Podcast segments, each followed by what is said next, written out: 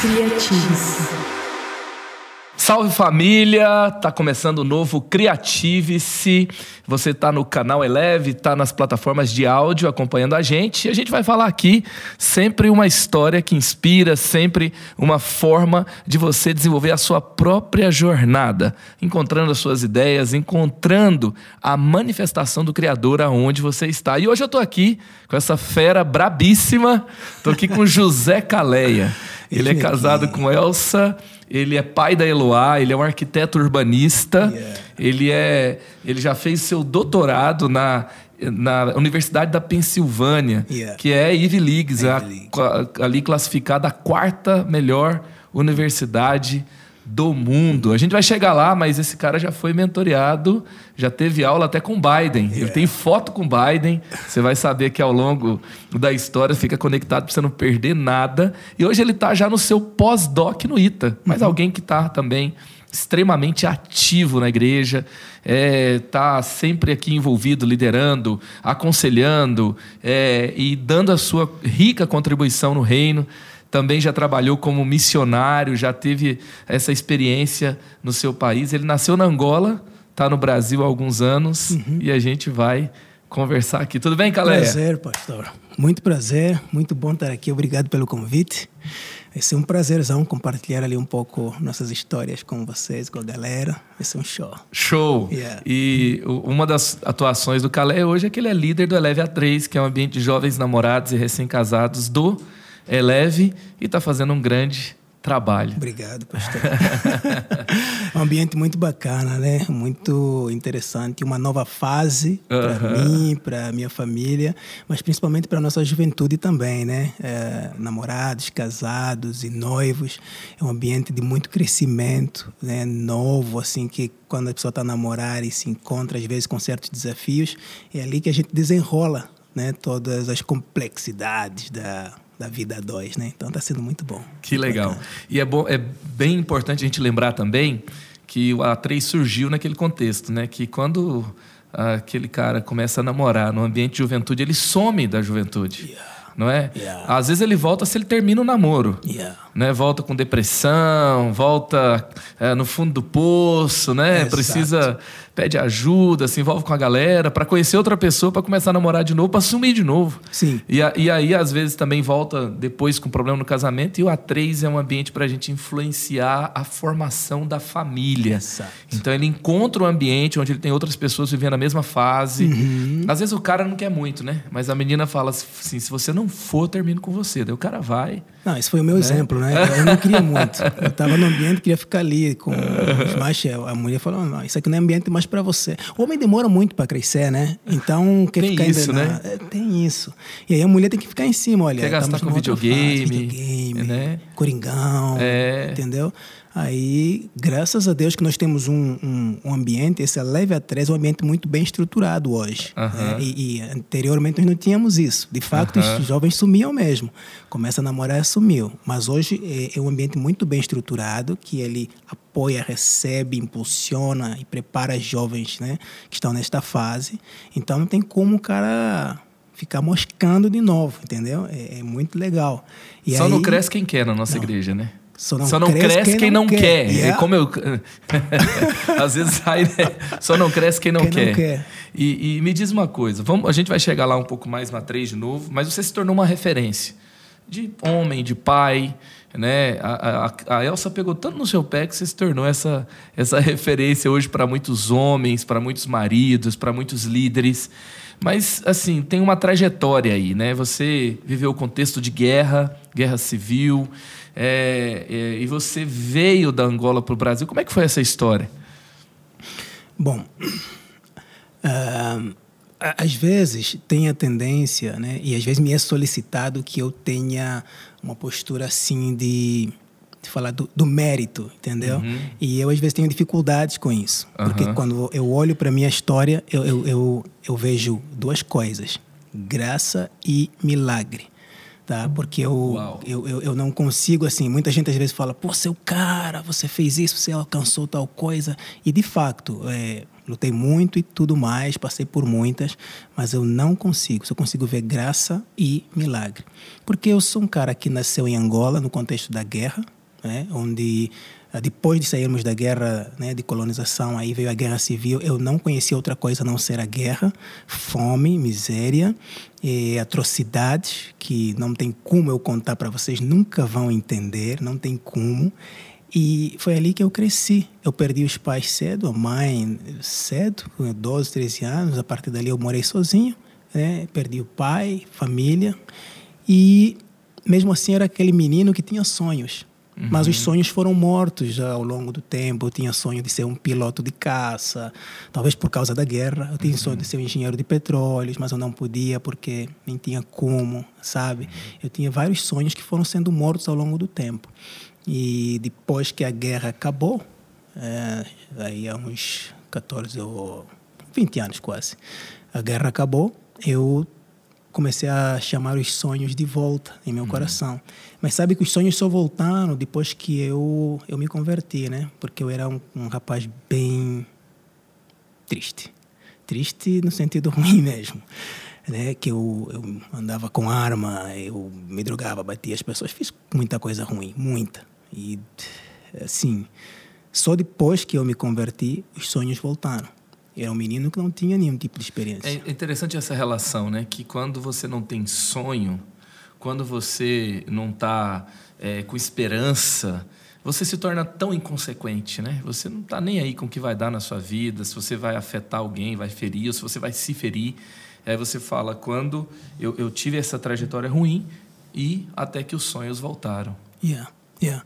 Porque quando você vive num contexto de tamanha turbulência uhum. que você fica você é completamente ofuscado. Você é um sobrevivente. Uhum. Então, tudo que vier a mais de bom uhum. é lucro. Uhum. Então, você está acostumado com a vida atrapalhada, a uhum. vida confusa. E isso para ti basta. Então, uhum. não importa, você não, não, quer saber das consequências. Não importa o que venha, você vai enfrentar. Então, eu andava com arma, disparava, ameaçava as pessoas, fazia tudo sem pensar no amanhã ou naquilo que eu era ou que uhum. poderia me tornar. Então, isso foi me prejudicando. E só mudou de fato no momento em que eu comecei a ser confrontado, no momento em que eu encontrei-me com Jesus. Uhum. E aí, novos sentidos. Nasce sonhos, nasce, nasce esperança, sonhos, novo, nasce novo sentido nasce, da vida. Não tenha dúvida. Se você se encontra com Jesus, tem que nascer ou renascer sonhos que. Aí vem o confronto. Aí vem o confronto. Eu imagino que antes deveria ter algum tipo de confronto também, as pessoas que falavam algo com você, mas agora o confronto estava no contexto que tinha um impacto na sua vida, né? Yeah, porque agora é um confronto diferente que vem para desafiar o sentido da sua vida. Antes o que vinha era mais o confronto junto com a acusação, porque, por exemplo, a fama que eu tinha era que eu não ia ser nada, eu ia ser assassino, eu era todas aquelas palavras que eu conheci da, da vizinhança. O bairro uhum. todo dizia isso, que o o Zezão, né, na verdade chamavam de Pilas, eram outros nomes, eu tive vários nomes, ele ia ser assassino. Isso eu ouvi a minha vida inteira. E depois que eu conheço a Jesus, eu começo a ouvir que eu era um filho de Deus, que Uau. Deus me amava. Uau. E aí tinha um sonho que estava construído para mim, para eu alcançar. Uhum. Então a uhum. pergunta é: que sonho é esse que Deus tem para mim? Depois uhum. de tudo que eu já perdi. Eu perdi pai, mãe, família, guerra, fome, e ainda Deus tem sonho, não pode ter outro, um sonho para mim. Uhum. E o desafio então se torna você encontrar este sonho. E este sonho você só encontra no momento que a sua relação com Jesus começa a se aprofundar e ele começa a se revelar aos poucos. E aí vêm os processos. E passo a passo ele vai se revelando a você e caminhos e portas vão se abrindo. E você tem que percorrer né, pelas portas. Esse é outro ponto. Uhum. Porque não foi assim, ah, encontrei Jesus e tudo ficou uma maravilha, mudou. Depois que eu me converti, durante. Uh, durante não. Por três vezes eu tentei me matar. Depois, eu já era crente, ia para a igreja, a igreja ficava a mais de 8 quilômetros de onde eu morava. Eu morava sozinho, então tinha muitas crises. Imagina um menino que cresceu todo desregulado, emocionalmente estrangulado, eh, sem referência, não tive uma boa referência de paternidade, tinha muitas falhas de paternidade, caráter. E aí eu me converti. Agora sou um crente.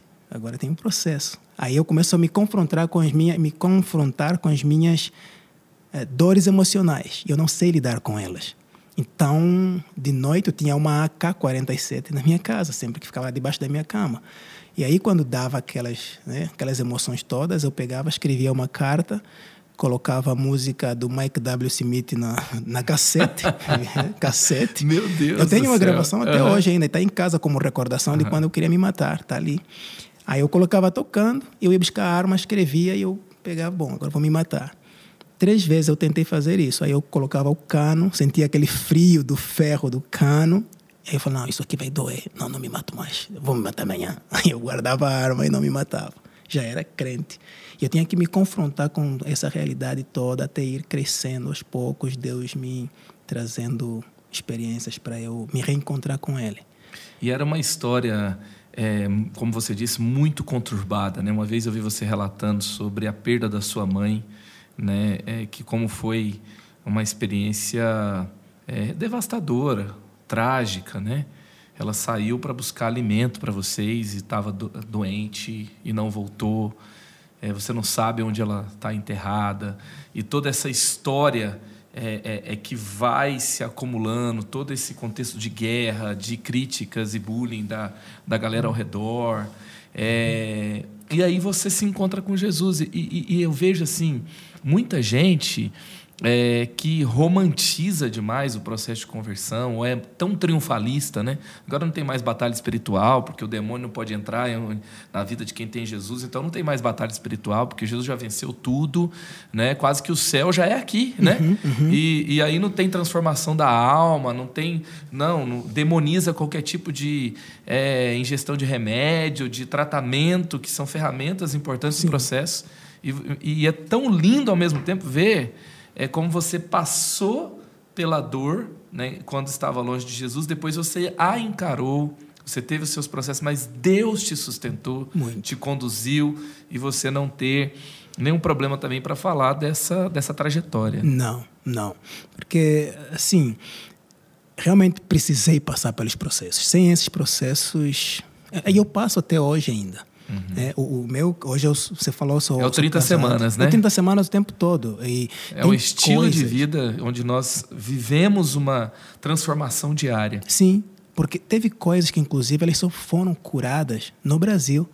Eu vim no Brasil, já, já era jovem. E aí tinha, vivia aquele tempo todo com aquelas feridas, crente cantando e fazendo coisas lá como crente, e eu não estava sabendo lidar com uma série de questões que só foram reencontradas no Brasil quando alguém despertou isso. Né? Aqui na nossa igreja nós temos o 30 Semanas, várias ferramentas para você se reencontrar, e aqui foram curadas. Então eu estou cada vez, cada dia buscando essa melhoria, apesar de ser crente e, e orar e tudo mais, eu tenho que ficar ligado com isso, entendeu?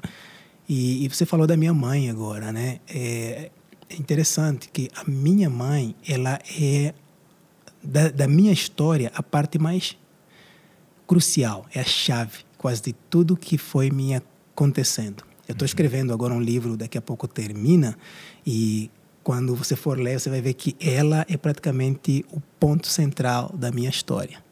Porque eu, eu sou caçula, e eu era muito ligado à mãe, menos ao pai. Com o pai era sempre um fight. O pai me batia muito, e nossos pais são bem autoritários. Né? Não- Eu sou, nunca conheci a palavra eu te amo. né? Então eu era muito ligado à mãe, saía com a mãe, aprendi a fazer tudo com a mãe. E quando a, ma- a minha mãe morre, isso foi para mim como uma traição. né? Porque eu ia a todo lugar com a minha mãe. Eu me lembro que eu estava uma vez com a minha mãe e estávamos andando assim no caminho e tal, terra, e eu bati o meu, meu dedo, meu dedão do pé e quebrou e começou a sangrar muito, muito, muito. E não tinha hospital onde estávamos indo e não tinha o que fazer, eu estava sangrando muito. Minha mãe me colocou nas costas correndo comigo para ver se encontrava ajuda e não achou. Aí chegou num canto lá na mata, assim, na mata não, na beira do caminho. Sabe o que a minha mãe fez? A minha mãe urinou na minha ferida e depois pisou com a lama do chão e curou a minha ferida naquele dia. É uma imagem que ficou na minha mente que ela precisava fazer alguma coisa e que ela fez? Ela urinou e fez. E me lembrou até aquela história de Jesus, sabe, cuspindo na lama e fazendo uhum. com o cego e tal. E ela me curando, porque não tinha recurso, não tinha caminho, não tinha lugar. E ela Meu foi Deus. cuidando por tudo, cuidando da gente. E quando ela morreu, foi a mesma coisa. Ela tinha saído, era o tempo de fome, nós chamamos de tempo do cativeiro. Durou dois, dois anos. Nada entrava na cidade nada saía. Ou seja, nós comíamos farelo. Os nossos dentes eram tudo escuro, não tinha comida, porque a cidade ficou sitiada. Às vezes, os aviões da Cruz Vermelha vinham e lançavam paraquedas com comida, só que às vezes caíam do lado dos militares. Aí era aquele tiroteio todo. Né? Imagina que eu tinha aí, sei lá, uns 12 anos, 13 anos, eu já carreguei dois sacos de 25 quilos aqui nas costas. Eu era só um menino. Eu ia e roubando lá na loja para alimentar. E nesse tempo, depois que a comida acabou toda, minha mãe saiu para buscar, para trocar nossas roupas, que nós morávamos na cidade, então levavam nossas roupas para a aldeia para trocar com batata doce, esse tipo de comida assim, sabe? E ela já fez uns, uns 70 quilômetros a pé. Voltou, não descansou. Só de pensar em nós, olhou para mim, eu falei, mãe, não vai. Mãe, fica, eu tô com saudade, eu quero te ver. Mãe, você já não tá. Ela falou, não, precisamos de comida. Se você ficar, filho, vocês podem morrer de fome. Eu falei, mãe, não vai. Eu comecei a chorar e dormi na sala para controlar a porta da sala para ela não ir embora. E aí ela saiu, acordou mais cedo, umas quatro da manhã, saiu. Eu acordei umas seis da manhã procurando pela mãe, a mãe já tinha ido embora. E elas viajavam a pé mais de 90 quilômetros, a pé, daqui a São Paulo, pela mata e tal, e às vezes descalço. E um homem, né, um homem descalço, forte, aquele negão assim, escuro, levava lá o, o como é que chama? Carro de mão de, feito de madeira, né? De, uhum. troncos, e aí onde levavam a comida. E esse homem foi junto com a minha mãe. E era caminhada. E eu fui atrás da minha mãe. Cadê a mãe? Chorando. Cadê a mãe? Mas a mãe já tinha ido embora. Foi a primeira, a última vez. Na verdade, eu não lembro como eu lhe vi, porque eu falei com ela dia antes. E depois ela saiu nem me despediu. Uhum. E no caminho, ela né, já estava doente, na verdade, ela não quis falar, e ela morreu no caminho. E foi carregada nesse carro de, de madeira com esse moço na beira do caminho para procurar algum hospital, mas não sabíamos que não tinha hospital, né? E aí ela foi enterrada na beira do, do caminho.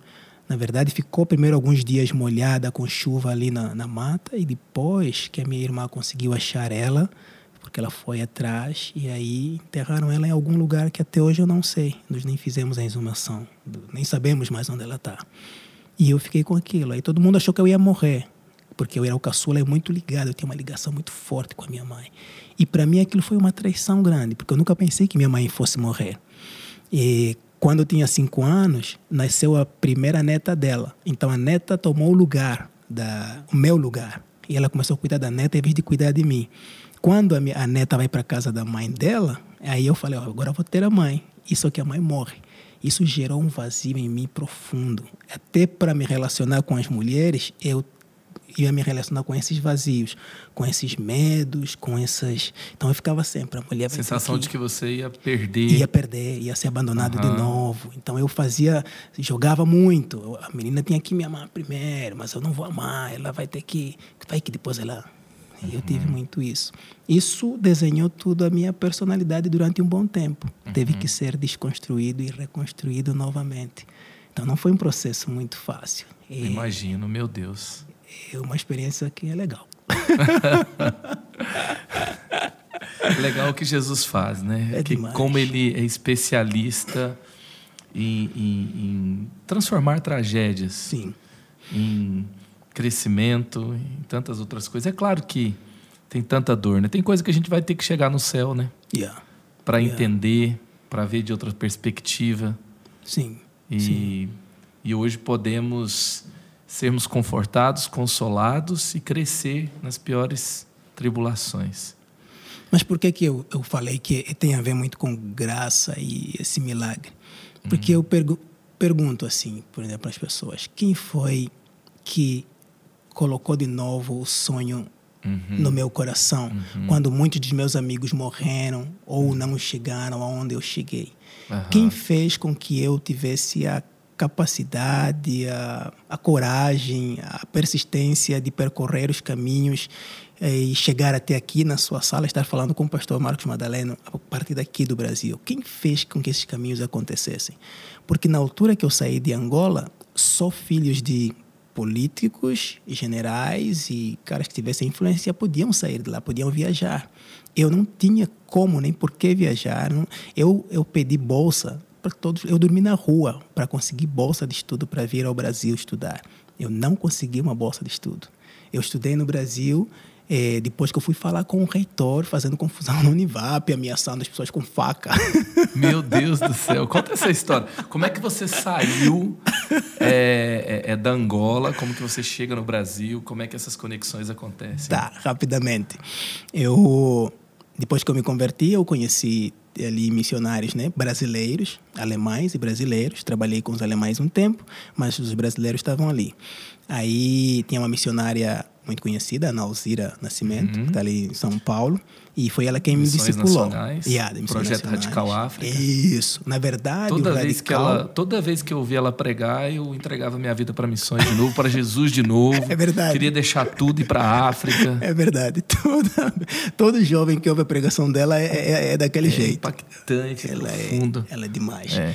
Os radicais. Você conheceu ela lá? Yeah, eu sou o primeiro radical. Olha só. O, radical, o, projeto radical nasce com, com a gente, que na verdade chamava uhum. Rebelados. Era um grupo uhum. de jovens lá. Ela era da minha igreja, da igreja que eu me converti, primeira igreja batista, dessa, da cidade de Uambo. E aí, nas, ela era minha professora de escola bíblica. Então, ela começou a discipular a mim, a minha irmã já há mais tempo, e começou a discipular um grupo de jovens. E dentre esses, eu era um deles. É. Uau. E ela fundou o seminário. Eu então... fico viajando aqui assim, qual é o impacto de um trabalho numa igreja, um Meu trabalho Deus. com juventude, o discipulado. A gente discipula, os meninos são tudo cabeça dura, você fala, isso aqui não vai dar em nada.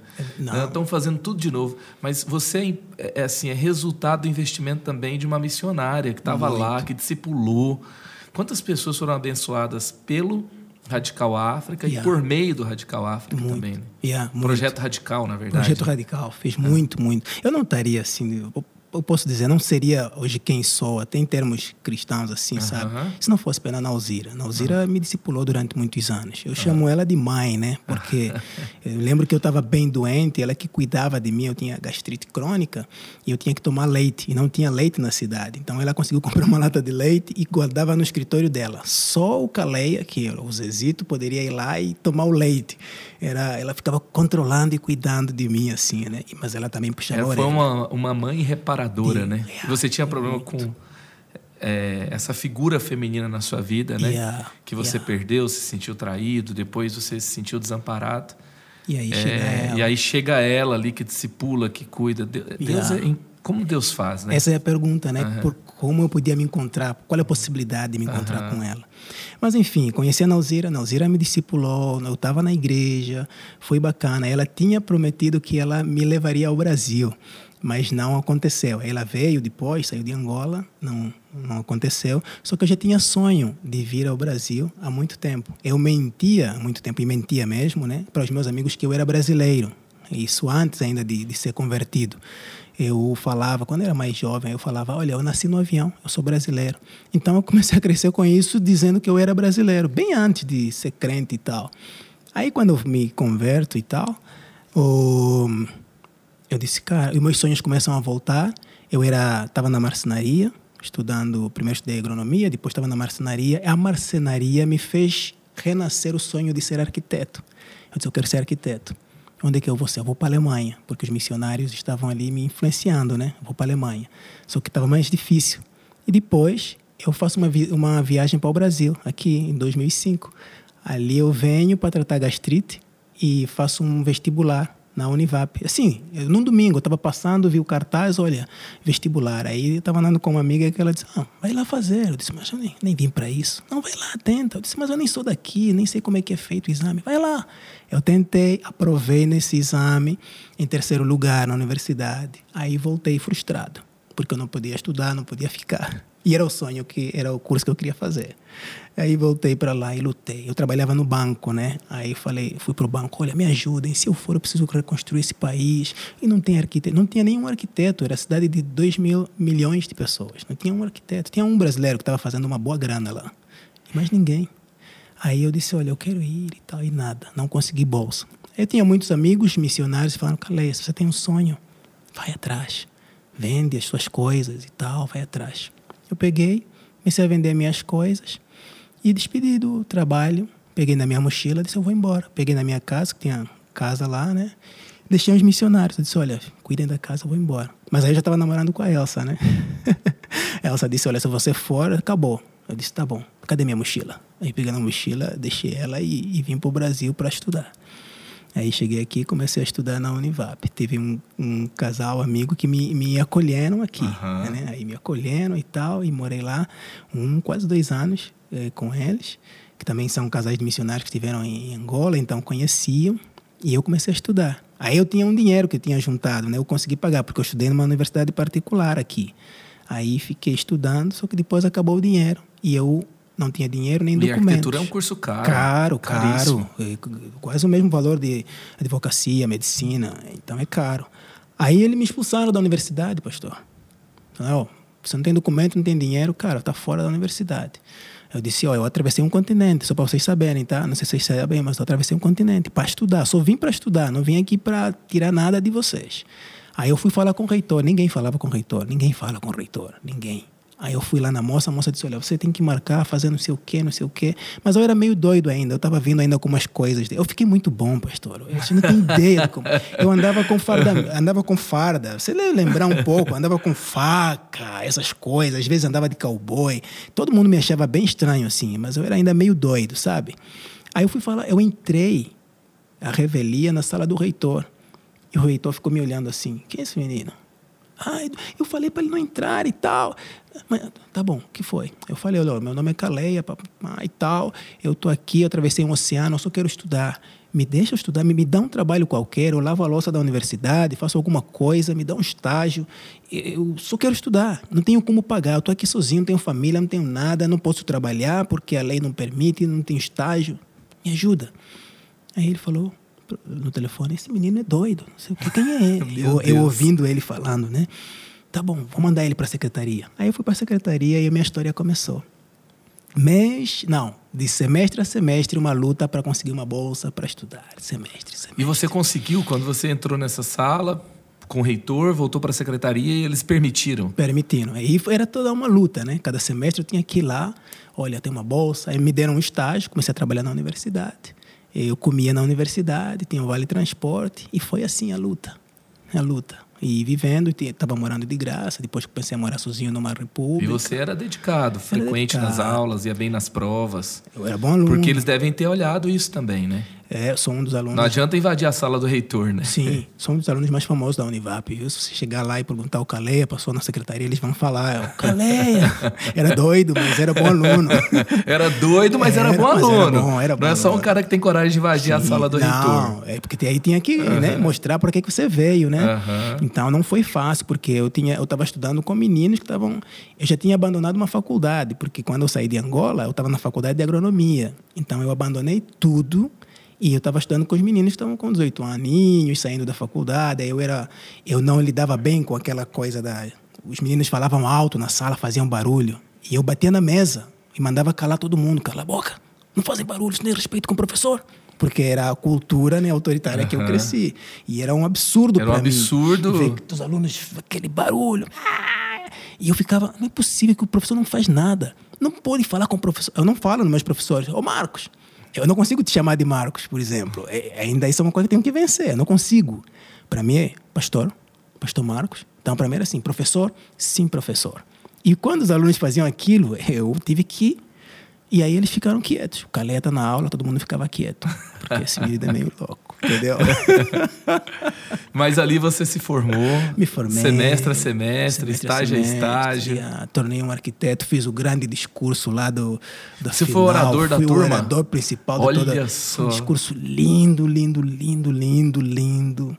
É, eles não sabiam, né? Que eu já se emocionou, crente, né? chorou, te jogou pra Foi, cima. foi. Não, literalmente, foi, foi. Aí fiz o discurso, me formei e Pregou pra todo mundo. Preguei mesmo. É, que a gente veio da escola bíblica, Primeiro né? era Então- doido, depois pregava. Yeah, yeah. E aí eu me formei. É, depois os professores me me convidaram para fazer o mestrado. Olha, aplica para fazer o mestrado. Apliquei umas duas ou três vezes, reprovei, não consegui passar no mestrado. E mesmo assim eu apliquei de novo. E nesse E meio passei. tempo eu me lembro, você fazia de tudo, né? Fazia. Fazia de tudo, fazia bicos de reforma, de construção, de pintura e, e lutando ali para sobreviver.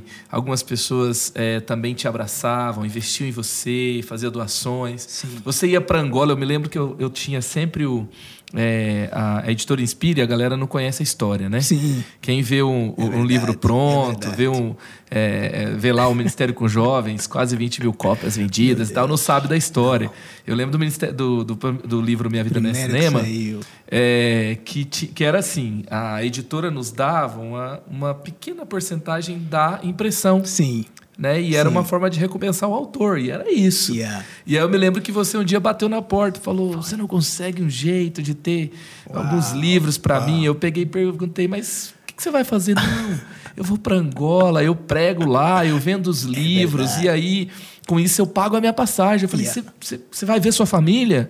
Não, você vai, vai ver seu país. É, e eu preciso voltar para continuar com a documentação legal. Eu não Isso. tenho o valor da passagem. Eu falei, não, então eu vou te dar os livros, né? Foi. E aí eu pegava aquele livro que eu recebia, que era assim o, a- a- uma porcentagem meio que para como uma recompensa para o Yeah. autor e eu, eu entregava para você e você Uau. falava, olha, né, acabou tudo e Nossa, tal. aquele, eu fiz até um vídeo e tal para demonstrar esse cara. Eu vou ter- é que assim, vocês não têm a noção de quanta diferença faz, sabe, quando vocês enviam. Que eu levava, eu ia para São Paulo buscar fios de violão e não sei o quê. Chegava aqui, pegava umas coisas e vocês me, da, me davam os livros. Quando eu chegava lá, esse, o livro, Minha Vida Não é Cinema. Depois, a segunda viagem, eu voltei de novo, lembra? Vocês me deram o livro do Paternidade Bem Resolvida, num outro tempo também.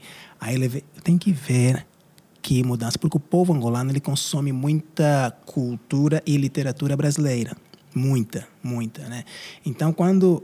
Na, na, no- na área Não é cristã... só a novela brasileira, né? Quando É, a gente não é tem só, coisa. é, infelizmente, né? Mas eles consomem muito o material Aham. brasileiro. Então aquele livro lá foi revolucionário, porque eu lidava muito com os jovens. Os jovens conheciam. Então quando eu levei, aquilo lá se tornou um, um instrumento de de estudo, inclusive, né? Então foi muito, muito bacana. Eu tinha que fazer esses movimentos para ir me recompondo ali, recompondo ali as finanças e tal, e, e foi bacana, né? E teve muita, tem uma coisa que não se pode esquecer, eu ninguém cresce sozinho, né? Uhum. Ninguém. Você não chega a, a nenhum lugar. Você tem que imaginar em todo esse processo quantas pessoas passaram pela minha vida ou semearam assim na minha vida, me abraçaram e né? começaram aqui pela igreja.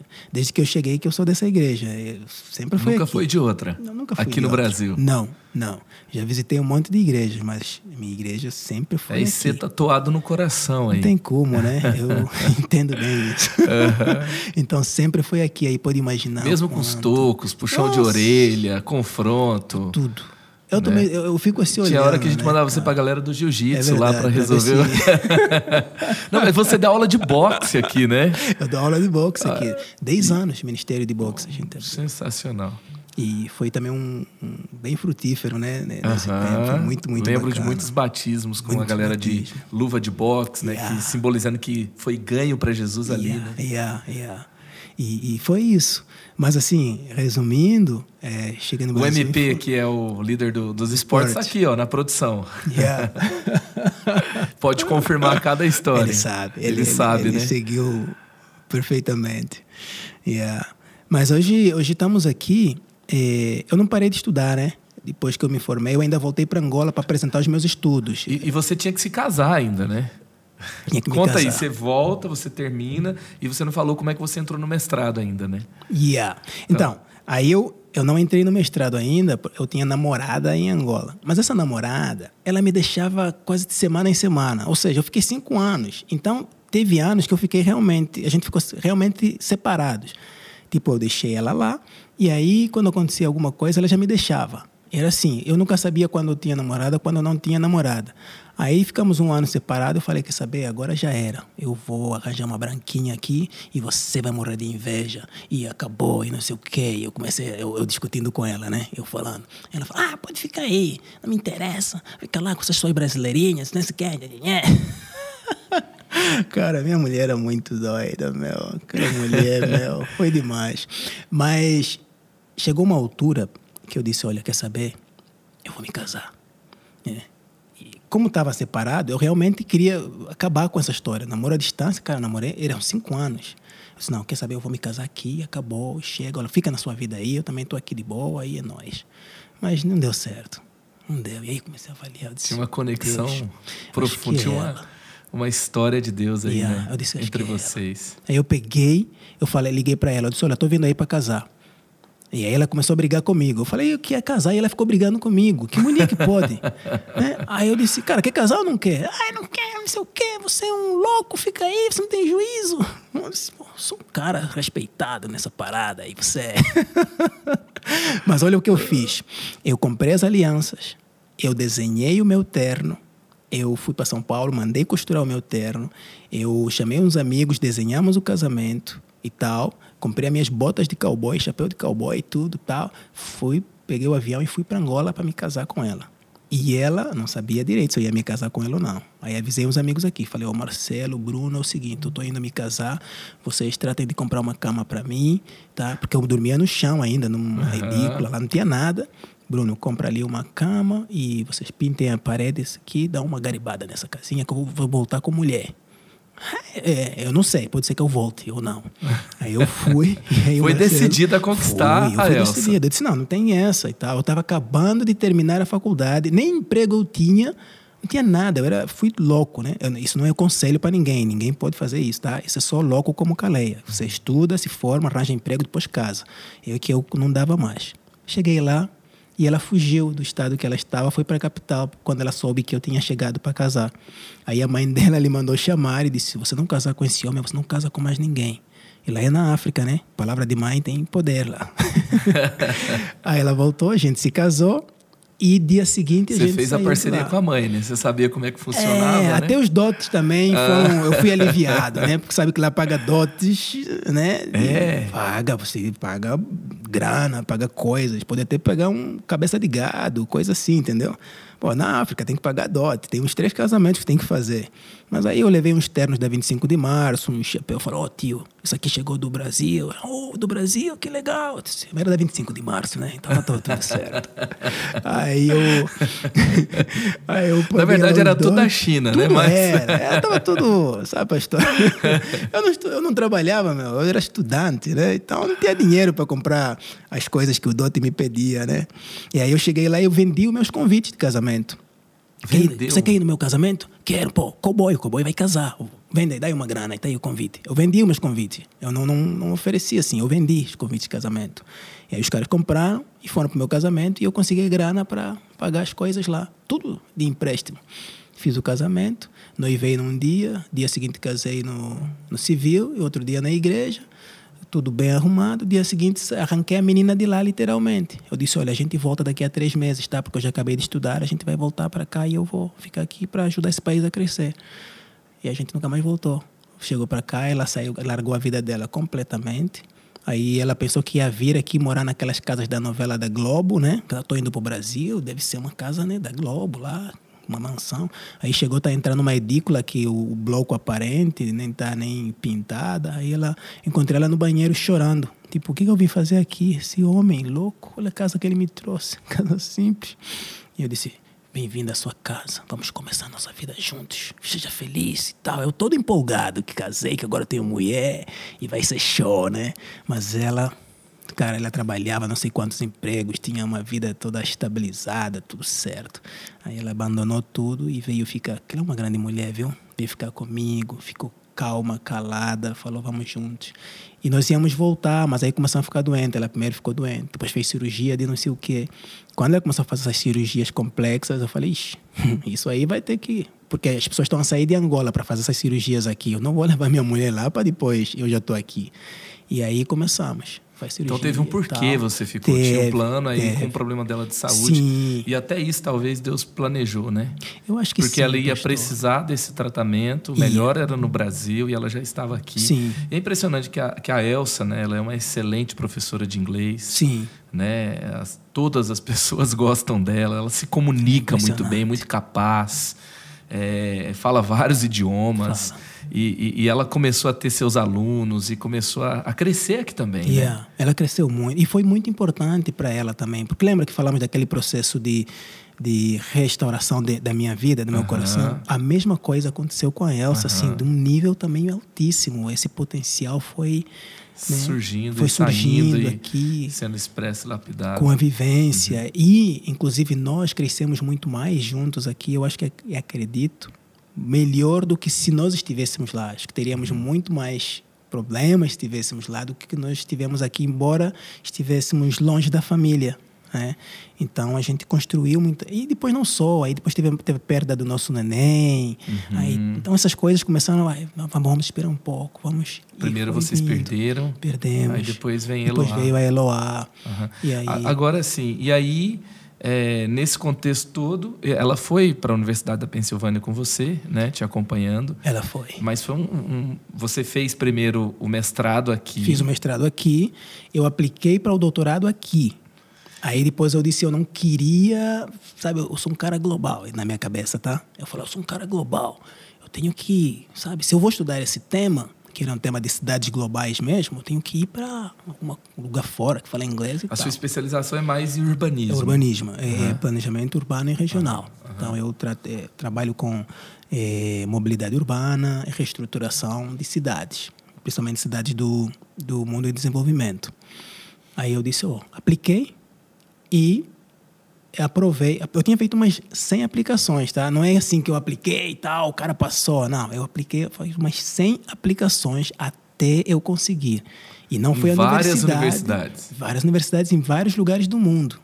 E não foi a universidade daqui que me encaminhou. Eu fui fazendo isso sozinho, buscando, pesquisando, procurando, lutando. Com mestrado já. Com mestrado já feito. Uhum. Aí já tinha. Foi já o quê? Quatro anos o mestrado? O mestrado foram dois anos. Uhum. O doutorado foram quatro anos. Aí eu aprovei e nada mais, nada menos do que na Universidade de Pensilvânia, que é a UPenn. Só que eu não sabia, né? Eu não sabia que era UPenn, nem sabia onde que eu aprovei, eu não sabia nada. Só sabia você que eu aplicou em 100 e uma aprovou. Uma você... aprovou e eu nem sabia onde era. Aí a bolsa tinha que ser daqui do Brasil, que era da CAPES. E a cápsula da bolsa só para um ano e era uma bolsa, né? Uhum. Era mil dólares, por exemplo. Aí na hora que me deram mil dólares, eu disse, puxa, vamos embora mas mil dólares não dava para nos sustentar. Aí a Elsa disse: Olha, vai sozinho, deixa a gente aqui, só um ano, depois você volta.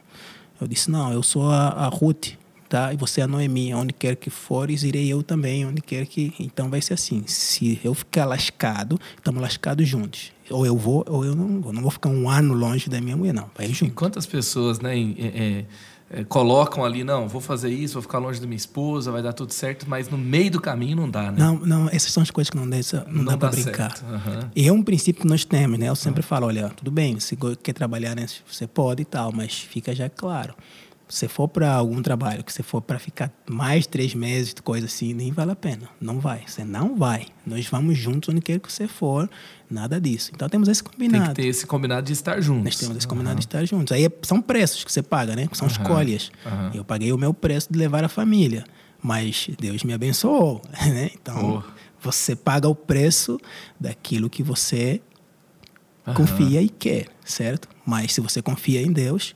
logicamente esse preço estará sendo bem pago. Né? Então, foi o que a gente fez. Aí eu aprovei e fui embora. Olha só, quando eu aprovei, eu não tinha o TOEFL. Eu sempre uhum. conto essa história, porque a gente conta muita desculpa, né? Uhum. Não deu, não fiz porque eu não sabia tal coisa. Você não vai para uma universidade dos Estados Unidos sem TOEFL. E aí, na hora que estava tudo pronto, eles me perguntaram: e você não tem o TOEFL e tal? Cadê o TOEFL? Eu disse: o que é TOEFL? isso é para comer com arroz e tal. Passando o cabelo. para passar no cabelo, como é que faz? Não, o TOEFL é um exame internacional, não sei o quê. Eu nunca estudei inglês assim, nunca. Eu falo, eu vou aprendendo.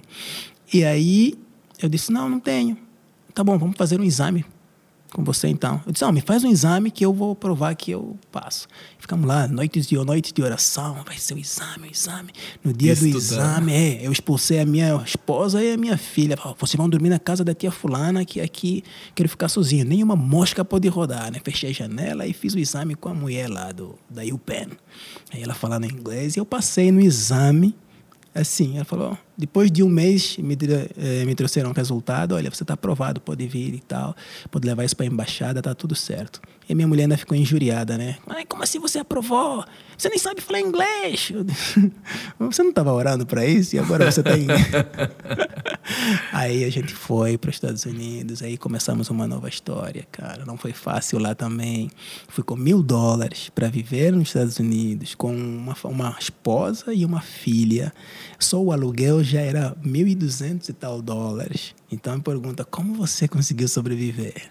E aí foi de novo a graça de Deus. Milagre toda milagre hora. o tempo todo. E eu não estava nem aí, eu nem sabia onde eu estava. Quando eu perguntei para o meu amigo, essa universidade é boa?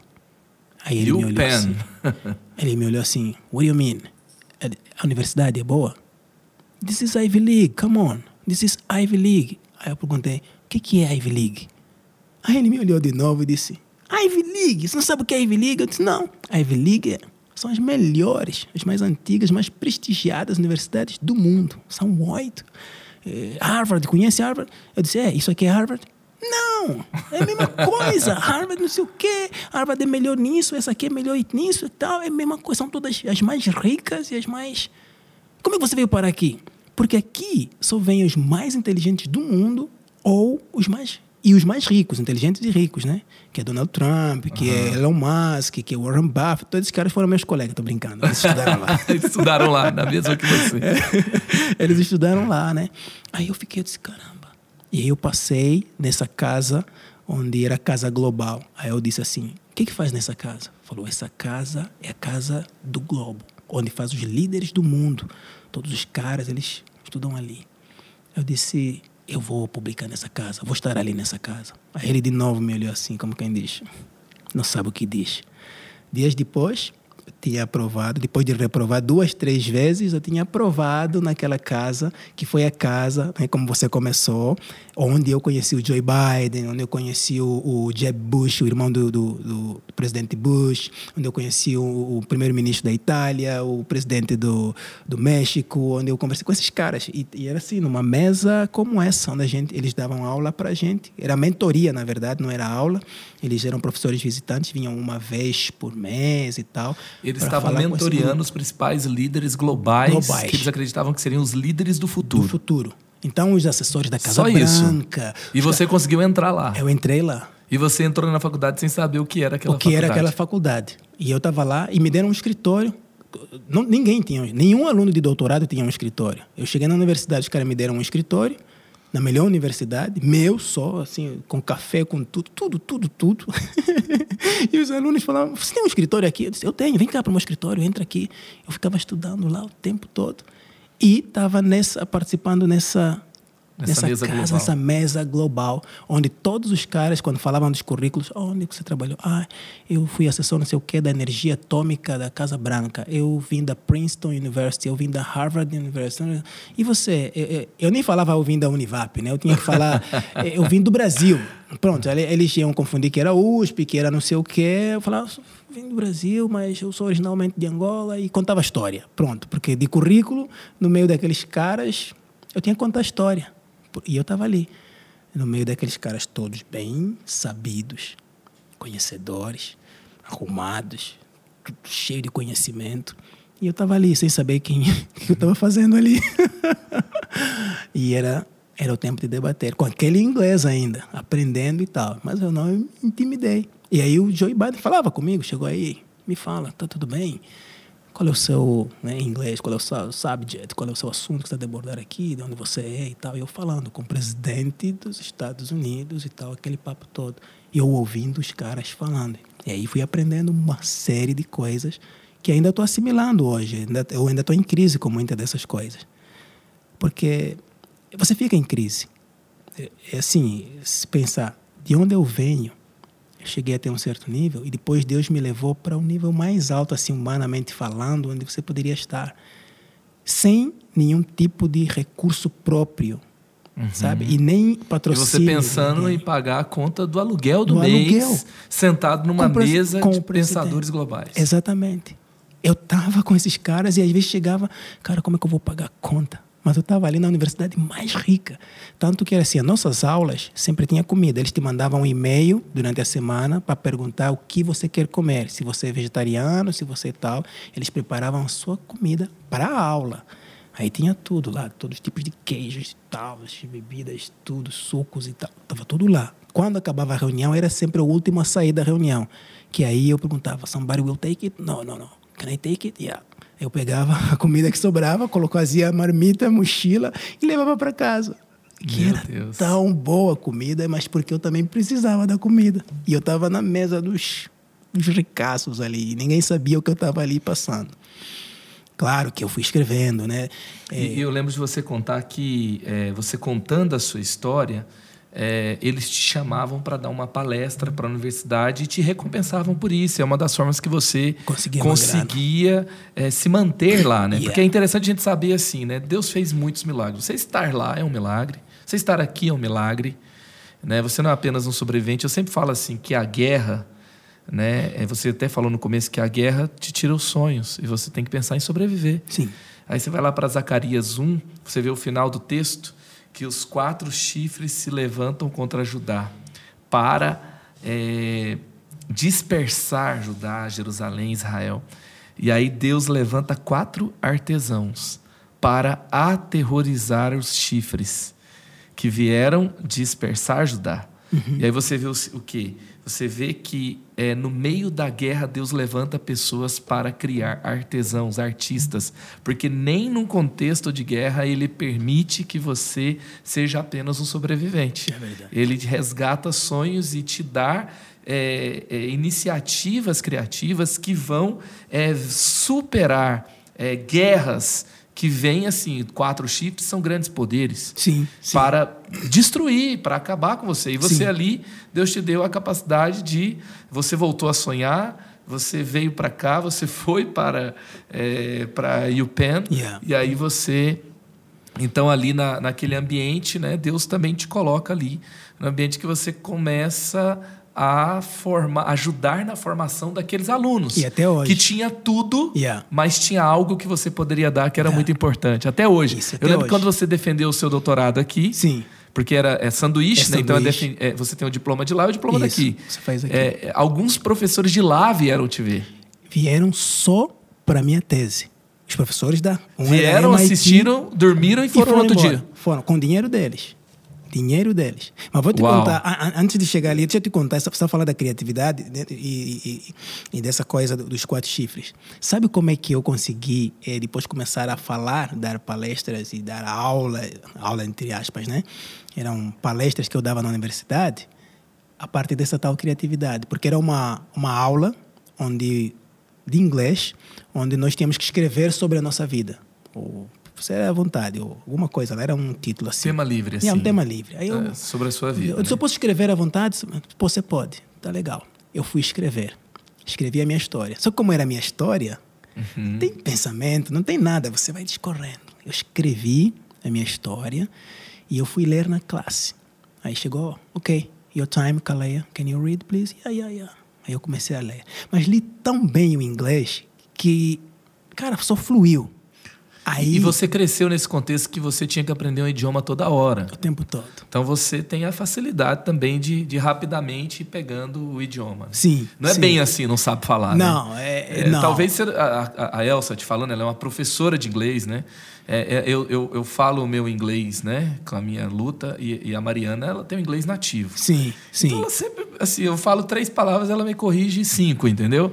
E aí sempre tem... Então, ela tinha uma, um inglês avançado, yeah. muito mais, né, yeah. com todos, sem sotaque e tal. Sim. Então, ela pegava no seu pé, mas você tinha ali um, um bom inglês, provavelmente. Tinha. Tinha. Eu tava aprendendo. Que a Elsa não, não, não me ensina, não. Ela me zoa. Ela, ela fica rindo mas, de mim. Mas o zoar já é um ensinar, né?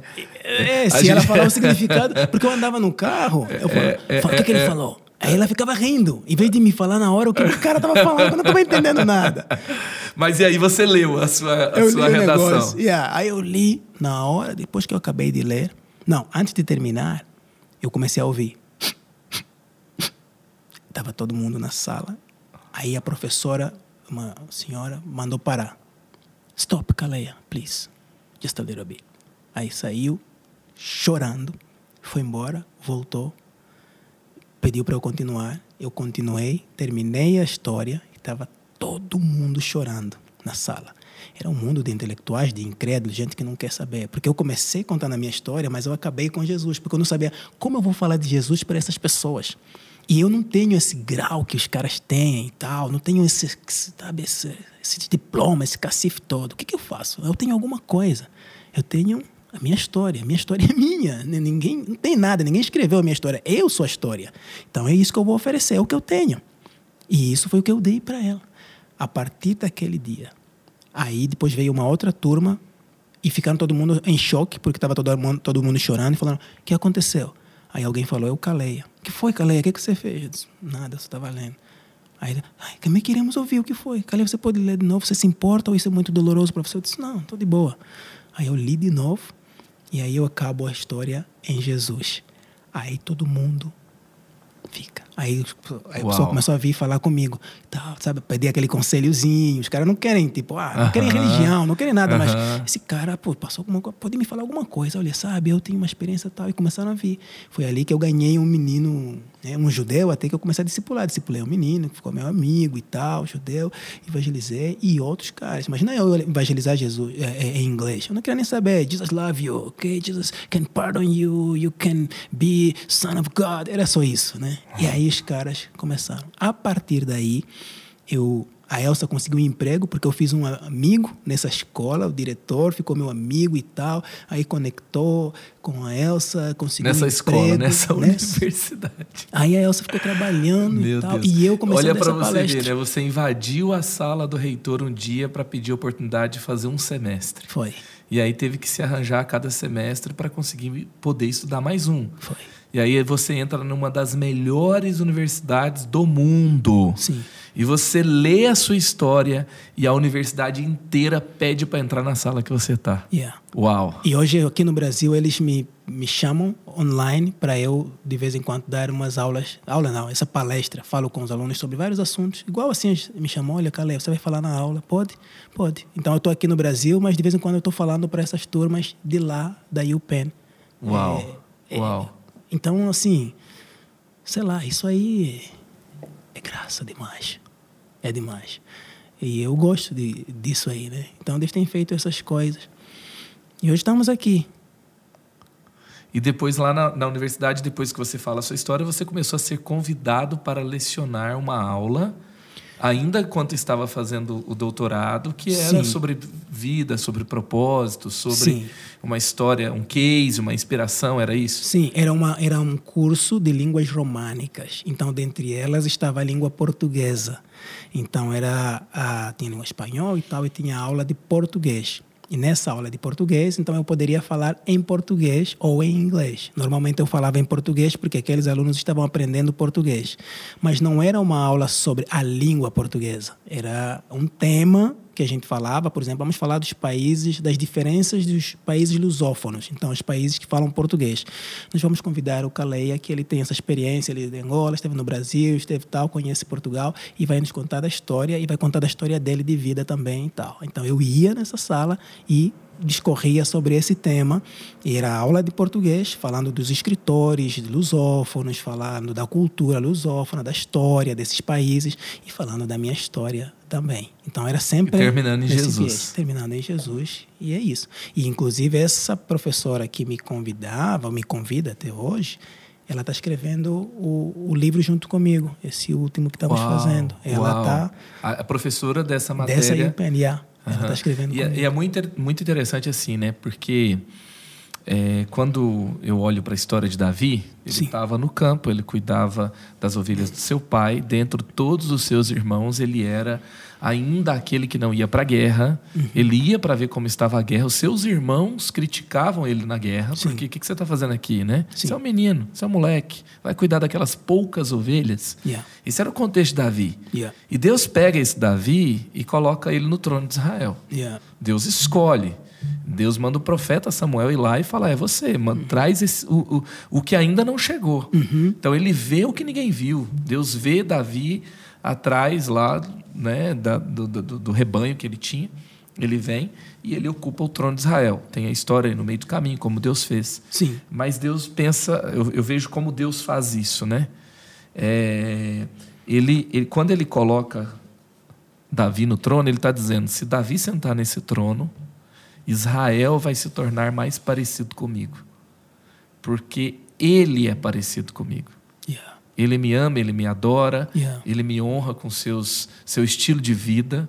Então, se ele senta aqui, essa cultura será a cultura de Israel. Sim. Então ele coloca, então ele não escolheu aleatoriamente.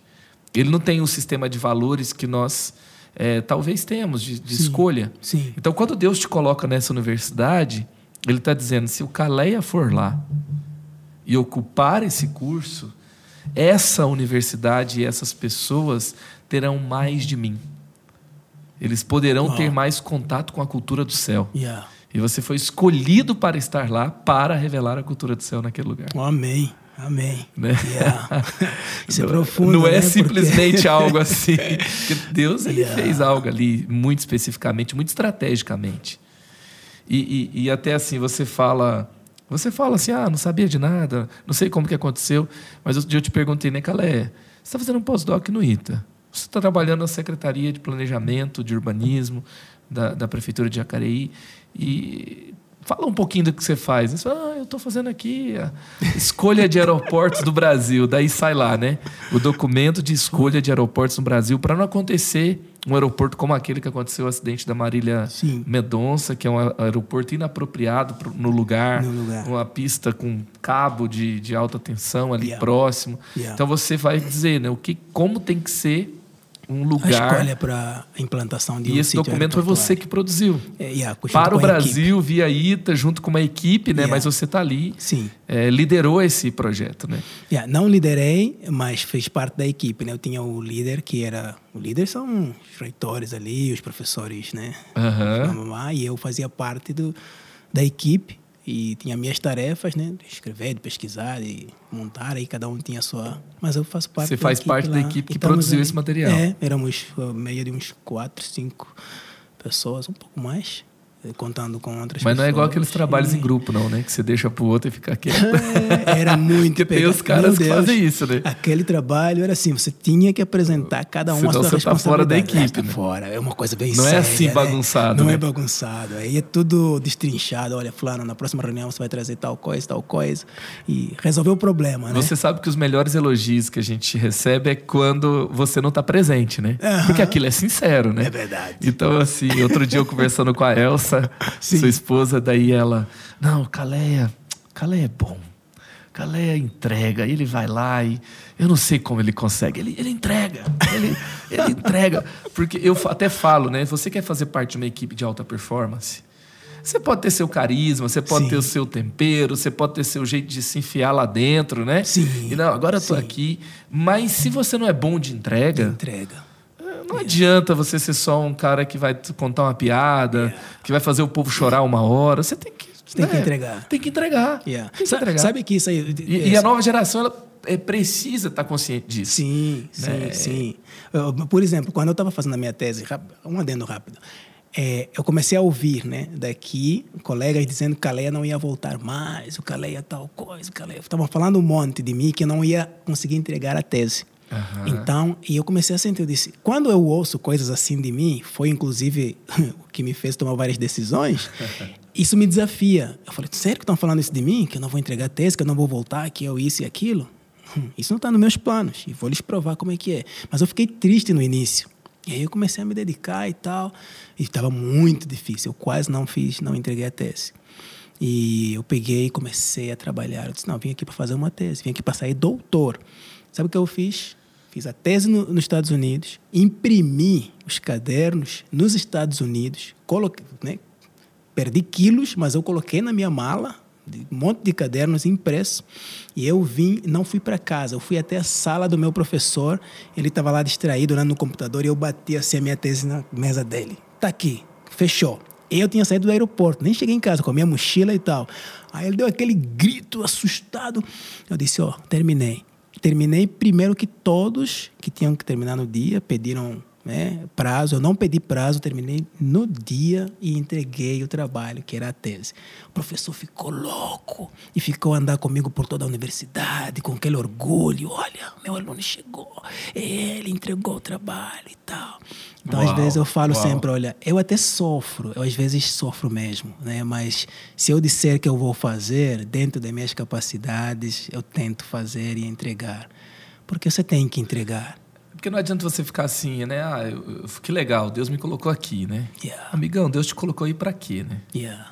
Então, assim, você cumpriu o seu propósito, você falou de Jesus, Deus te deu criatividade para isso, Deus te deu caminhos para isso. Eu até falo que às vezes os, as portas não estão fechadas, só não podem ser acessadas pelos velhos caminhos. Sim. E às vezes a, a, o velho jeito de falar dentro de uma universidade, o mundo mudou. É verdade. E hoje você vai falar de um jeito novo. Sim a mensagem é a mesma. E Deus te deu o caminho que a porta estava aberta. Deus te deu o caminho que ali você poderia, um caminho novo, você entrou por aquela porta, havia uma porta, Sim. havia uma aula onde você poderia contar uma história que impactaria toda a universidade. E Sim. você encontrou esse caminho. E você trouxe essa, essa transformação naquele ambiente de forma que você tem essa conexão para continuar influenciando, mesmo estando fora de lá. Sim. E aí, como é que vai terminar, a gente não sabe, né? Não sabe. Porque Deus sempre vai fazer coisas novas. Vai sempre criar. E a sua tese foi sobre o quê? A minha tese foi sobre a reestruturação das cidades por meio da mobilidade. Então, eu estava discutindo de que forma, na verdade, usei a cidade de Luanda, Angola, como estudo de caso para apresentar um modelo de planejamento de cidades que lidam muito com a informalidade. E no caso, eu estava falando de informalidade no transporte. Então, eu estava dizendo: olha, o transporte ele é fundamental para as cidades, ele, ele reestrutura as cidades. E uma coisa que temos que pensar é que eles são fundamentais e nós não podemos retirar eles sem entregar algo de diferente. Então era assim. Algo melhor, algo que vai melhor. ser mais porque, é, ali inteligente, que vai ser sim, mais eficaz. Os países, os países em desenvolvimento eles lidam muito com informalidade ou com transportes informais, sabe? Aqueles, aqueles bondes, aquelas motos, coisas informais assim, sabe? Transportes informais. E há hoje uma lógica de querer retirar para trazer o novo, tipo BRT e tal. Só que aí você desconsidera tudo aquilo que construiu essas cidades, que essa hoje é informal. Mas se você trabalhar neles de uma forma inteligente, então eu apresento uma metodologia de planejamento desses transportes informais para criar uma cidade formal. Então, a partir daquilo que é informal, de, que é esse transporte, falo, olha, aqui é uma vida há aqui uma lógica, elas não acontecem à toa.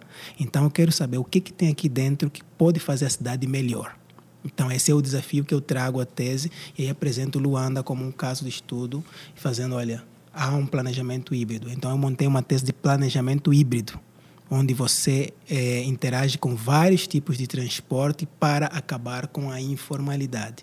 E ao tempo eu explico lá como você vai acabando com a informalidade e a partir da mobilidade né, dos transportes você vai reestruturando toda uma região metropolitana.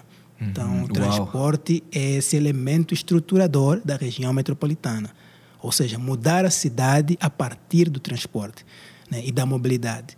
Porque é isso, se você não tem mobilidade e transporte, a, a sua cidade ela fica disfuncional. Então, se você tem um transporte inteligente, hoje se fala muito de cidades inteligentes, tem um transporte inteligente, uma mobilidade, você dá acessibilidade às pessoas, as, as áreas periféricas começam a ter mais oportunidades.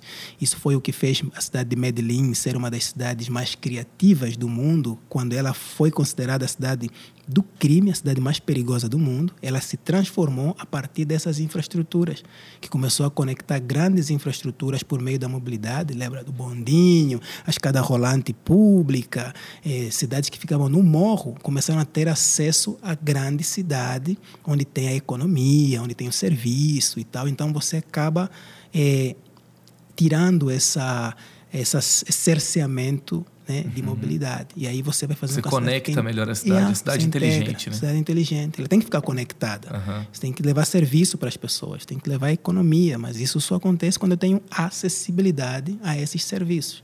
Se você não tem mobilidade, você não tem acessibilidade. Uhum. Então, esse é o que eu vou discutindo aí nessas nessas paradas. Sensacional. E isso para o Brasil, porque você vê é, que o, o- alto executivo numa cidade como Nova York, numa cidade como Londres, ele utiliza o transporte público toda sim, hora, porque sim. não compensa você pegar o seu carro para ir para a região mais central da cidade, onde É. você vai perder tempo, onde você vai gastar mais dinheiro, Sim. onde você não vai ter estacionamento para o seu carro, onde você e aí é, é só que o sistema público é inteligente, ele funciona, ele é seguro, ele conecta, ele acessa. Que Deus te dê espaço para trazer essas boas ideias para boas cidades do Brasil, da Angola, Sim. e seja lá onde Deus quer te colocar.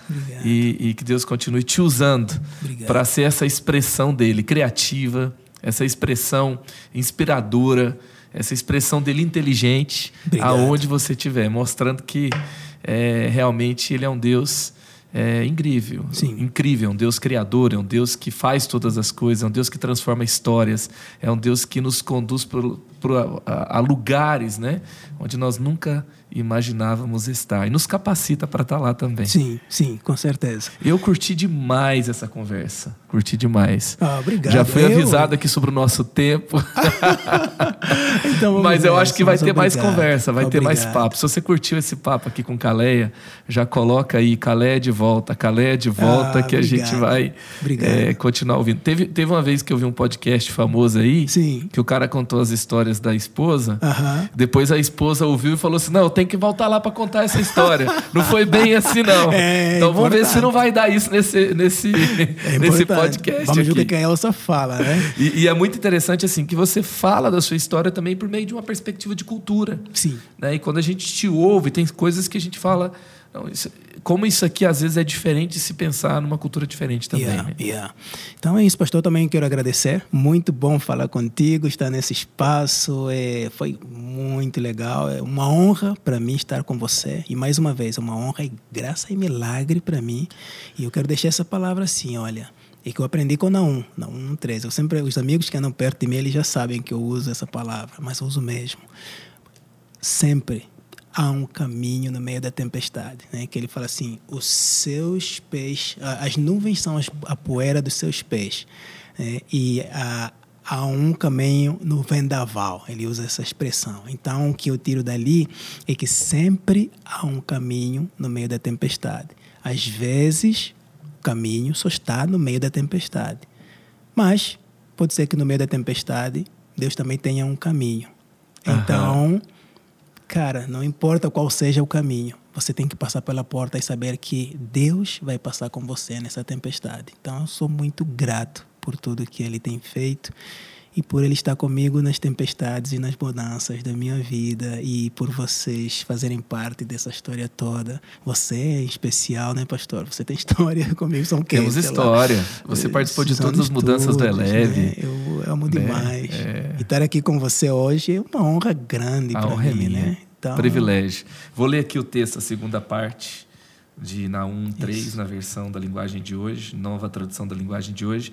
Ele anda pelo meio de tempestades e de ventos violentos. Yeah, yeah. As nuvens são o pó que os seus pés levantam. yeah. Uau! Não É, é tão, é tão interessante, é tão, é tão lindo, é tão incrível a gente ver é, a- história de um texto bíblico, ele tomando vida na história de alguém e você compartilhando. Não é um, não é um texto, né? É vida, É como vida. isso te sustentou, como isso foi é, claro, real para você, que é verdadeiro que está aqui e Deus se revelou e, e- e isso se tornou uma verdade tão sua, né? Uma história é, sobre quem Deus é. Yeah. Sensacional. Deus é demais. Demais, demais, demais. Obrigado, pastor. Muito bom. Estamos Obrigado. juntos. Muito bom Até ter esse mais. papo com você. Se você ouviu, se ativou criatividade em você, se elevou seu pensamento, se elevou sonhos, se elevou ideias, eu quero te convidar para compartilhar com outras pessoas que você sabe que vai ser a mesma coisa, vai inspirar, vai elevar. Compartilha, comenta, deixa aqui também quem que você gostaria de ouvir, qual ponto da história do Caleia mais falou com você, o que mais ativou você, coloca aí, vai ser muito legal a gente interagir. O Caleia vai lá nos comentários também, Yeah. nos ajudar a interagir. Vamos Bom sim. demais. Beijo grande Vamos. também na Elsa, na Eloá. Sua família linda continue crescendo, abençoando, inspirando. Amém. E que você continue vivendo o melhor de Deus. Amém. Obrigado, pastor. Valeu. Tamo juntos.